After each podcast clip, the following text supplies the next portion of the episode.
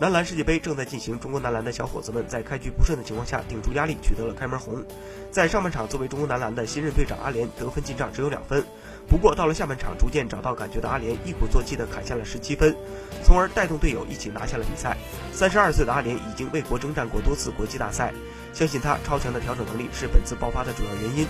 但有球迷发现，上半场结束后，易建联去见了一位故人，他的 NBA 队友诺维斯基。之后的比赛，阿联便迎来了爆发。在中国男篮首胜的这场比赛里，易建联依然成为了这支中国男篮的定海神针。